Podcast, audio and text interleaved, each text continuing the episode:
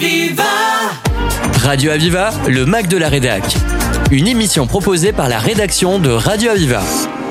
Futurapolis Santé était de retour les 13 et 14 octobre dernier à l'Opéra Comédie de Montpellier. Pour rappel, Futurapolis Santé, c'est une lecture des grands défis et enjeux d'aujourd'hui en matière de santé, de prévention et d'innovation, tout en rendant compte des grands bouleversements de la science. Pour cette septième édition, un thème, cancer, longévité, sport, repousser les limites. Dans ce magazine, dans ce magazine, Michael Delafosse, maire de Montpellier et président de la métropole, inaugure officiellement la septième édition de Futurapolis Santé avec Vincent Boone, vice-président de la région Occitanie, et Étienne Guernel, directeur du Point. Dans cette première partie, nous écoutons Michael Delafosse, bonjour. au micro vous de êtes le maire de Montpellier. Vous venez d'ouvrir de façon officielle la septième édition de Futurapolis Santé. Dans l'éditorial du dossier de presse de Futurapolis Santé, vous avez parlé de Montpellier en termes d'excellence de santé. Mais le excellence, il avait un S. Pourquoi ce S était visible?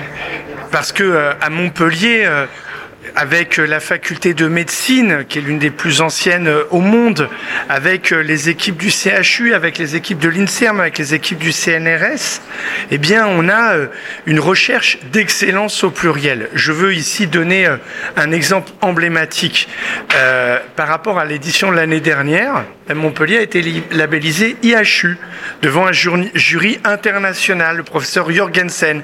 J'étais à ses côtés pour défendre le dossier. Il y avait 25 chercheurs de toute l'Europe, spécialistes, et pendant une heure, il a été questionné, je dirais même cuisiné, euh, sur ses projets de recherche, et finalement, il a été labellisé. Voilà un, euh, exemple euh, de l'excellence. Mais on peut évoquer l'excellence en matière de lutte euh, contre le cancer à ICM. On peut évoquer l'excellence en matière de santé tropicale ou d'infectiologie.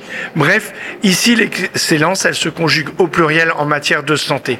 Et moi, comme président de la métropole, avec la compétence développement économique, je mets le paquet pour soutenir ces équipes de recherche. C'est vrai que des fois, on peut dire, mais monsieur le maire, vous mettez beaucoup de millions sur ces sujets. Oui, mais il le faut.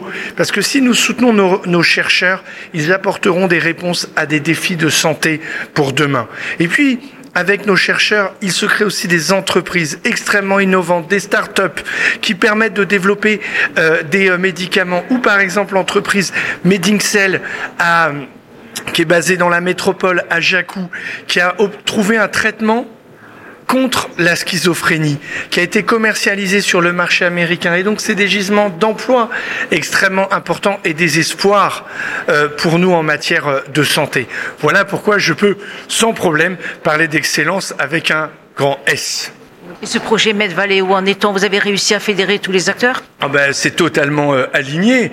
Euh, Anne Ferrer, directrice du CHU, Patrick Caron euh, pour Agropolis, la région Occitanie, l'État. Donc nous sommes ensemble pour faire de Montpellier un des très grands pôles européens et demain mondial en matière de santé. Voilà. Et aujourd'hui, les moyens arrivent, le CHU se rénove, tous les fonciers sont immobilisés à proximité des organismes de recherche et donc des entreprises, des start-up euh, se développent et donc les choses se, se mettent en œuvre et nous pouvons confirmer la signature avec Med Valley. C'est à Montpellier que l'avenir s'invente. Tous les Montpelliérains vous ont entendu parler de votre souhait d'un plus de savoir scientifique, d'éclairage scientifique pour lutter contre l'obscurantisme. Très clairement, euh, la culture scientifique et technique. euh, c'est euh, une des grandes ambitions que je porte dans le cadre euh, à la fois de la politique culturelle, mais comme une exigence pour notre démocratie contre l'obscurantisme ou le populisme. Et donc, euh, ici, l'Agora des savoirs, ici, des événements grand public qui permettent de, de- que les chercheurs présentent à tout à chacun les différents éclairages de la science. En ce moment même, place du nombre d'or, depuis une semaine, il y a le pendule de Foucault, mais qui nous permet de rappeler que la Terre, comment disait Galilée, et pourtant, elle tourne. Et bien là, grâce à l'expérience du pendule de Foucault, on en fait la démonstration. Et merci à la Société française de physique d'avoir, et l'université du président Auger, d'avoir organisé cela. Et donc, la culture scientifique, elle doit être beaucoup plus présente. Je vous invite d'ailleurs à aller à la médiathèque Shakespeare, dans ce qu'on a appelé la créazone, où là, il y a tout un tas d'ateliers de culture scientifique, microscope, codage, explication euh, de, de, principes scientifiques avec des expériences de vulgarisation. Cela est essentiel. En tout cas, Montpellier, qui est une ville de la recherche, doit être aussi une ville de la diffusion du savoir scientifique et aussi un lieu d'attractivité pour les scolaires et évidemment qui favorise la réussite de nos enfants. Et alors, je viens de faire une omission scandaleuse euh, parce que en matière de culture scientifique, nous avons aussi le jardin des plantes qui permet de comprendre la diversité du vivant. Vous avez rénové une partie. Et dont nous sommes, je suis très engagé pour sa rénovation. Comme je dis aux équipes, euh, l'un, les crédits sont illimités. Mais alors, comme évidemment, il faut être très méticuleux sur chaque allée, sur chaque dossier, ça prend plus de temps que ce que je ne souhaiterais. Mais ce jardin des plantes est un des hauts lieux aussi de la culture scientifique, témoignage aussi de l'histoire de la médecine, de la, de la botanique, de la pharmacie à Montpellier. Mais on ne regrette pas que la métropole ait fait de la santé un pilier, un pôle. Ah ben, même plutôt euh, que ça contribue à son identité. Voilà, et merci de, le dire ainsi. Voilà. Merci beaucoup, monsieur merci le maire. Beaucoup. C'était Mickaël Delafosse, maire de Montpellier et président de la métropole. La suite de cette émission consacrée à la 7 édition de Futurapolis Santé, après une courte pause musicale. Aviva Si on t'organise une vie bien dirigée, où tu t'oublieras vite. Si on te fait danser sur une musique sans âme, comme un amour qu'on quitte.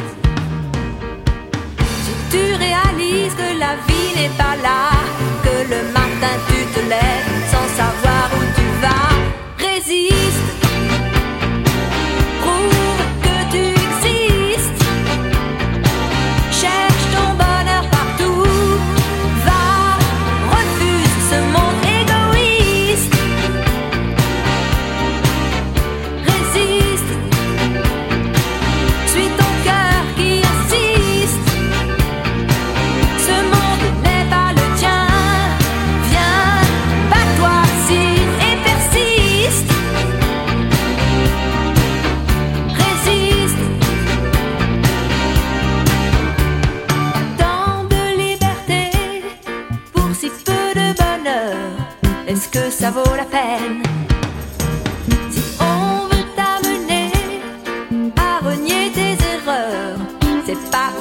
them.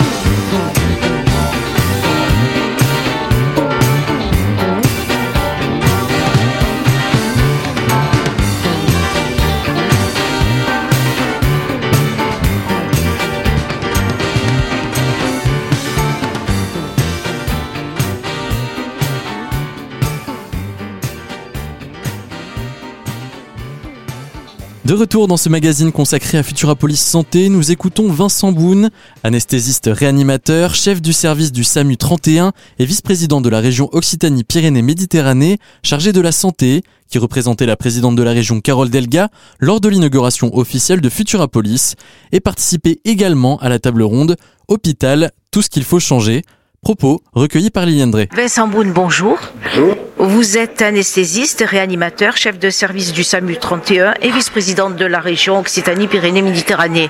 Vous êtes chargé de la santé et vous représentez la présidente de région, Carole Delga. Alors, l'an dernier, vous avez prédit lors d'une table ronde que demain, il y aurait un médecin à côté de chaque personne. Alors, n'est-ce pas en lien avec la création de ces fameuses maisons de santé? Où en est-on aujourd'hui?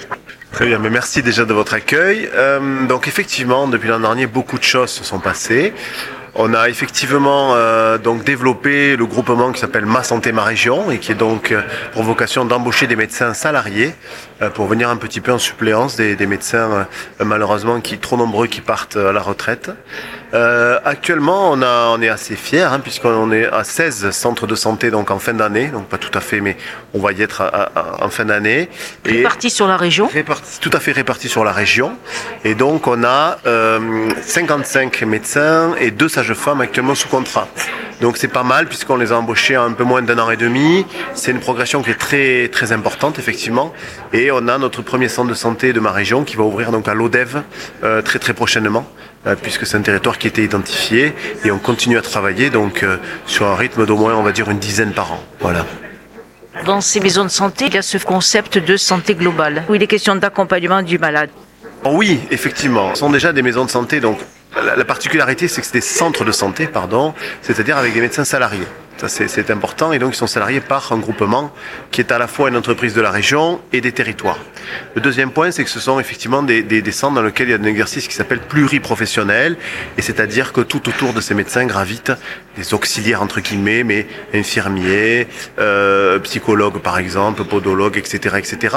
Et donc, effectivement, c'est une approche globale de la santé au travers de cette communauté de soignants, de cette équipe pluriprofessionnelle qui peut donc euh, très, très facilement euh, s'intéresser à tous les aspects euh, donc physique et, euh, bien sûr euh, psychologique du patient.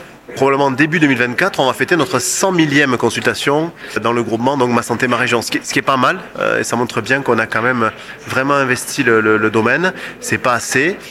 bien entendu, il faudrait des centaines de médecins supplémentaires. On n'en a pas assez à l'heure actuelle, mais il faut bien se dire que dans ce dans ce contexte de démographie médicale qui est très contraint, on fait tout ce qu'on peut pour attirer, fidéliser et vraiment ancrer les médecins dans les territoires. Voilà.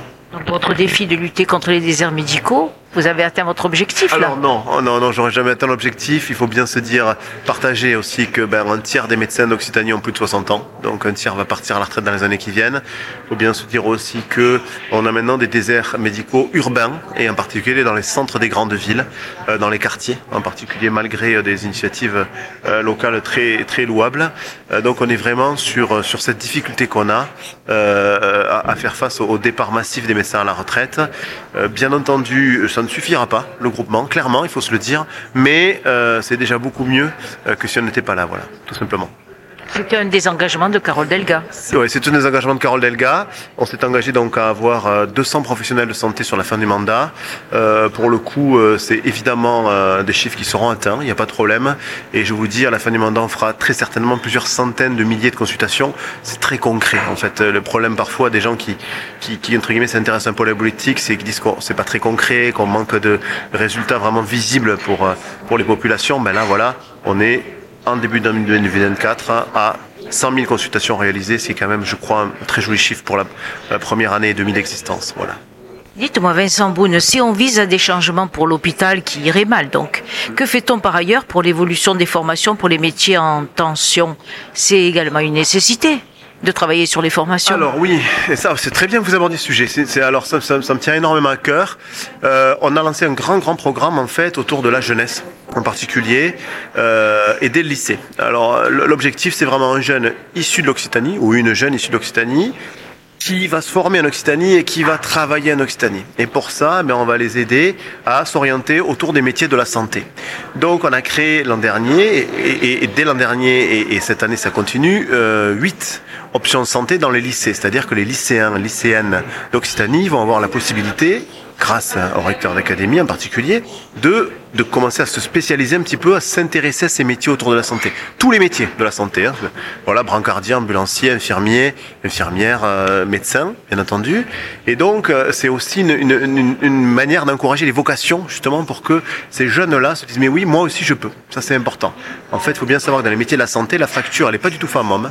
Il y a beaucoup de femmes qui font ces métiers-là, c'est très bien, mais elle est euh, urbaine et rurale. Vous voyez, donc en fait, les jeunes ruraux ont du mal à se lancer, à se projeter. Donc, on fait ça. Ensuite, on est en train de créer des campus santé, ce qu'on appelle des antennes universitaires en région, dans toutes les villes d'équilibre, c'est-à-dire dans les capitales des départements globalement. Et on va créer donc des campus pour accueillir les jeunes qui sont en train de se former. On en parle bien sûr des formations qui sont dévolues à la région, comme les formations d'infirmiers par exemple, mais on a aussi travaillé avec les, les académies et en particulier les universités pour que les jeunes médecins en formation, à partir de la quatrième année, puissent venir se former directement dans les territoires, auprès des professionnels de santé, c'est très important parce que ça nous permet, dès le plus jeune âge, de leur montrer qu'il y a autre chose que euh, Montpellier-Toulouse, dit simplement, et leur montrer qu'il y a euh, aussi des territoires de valeur dans lesquels on pratique du soin de qualité, dans lesquels ils pourront s'installer.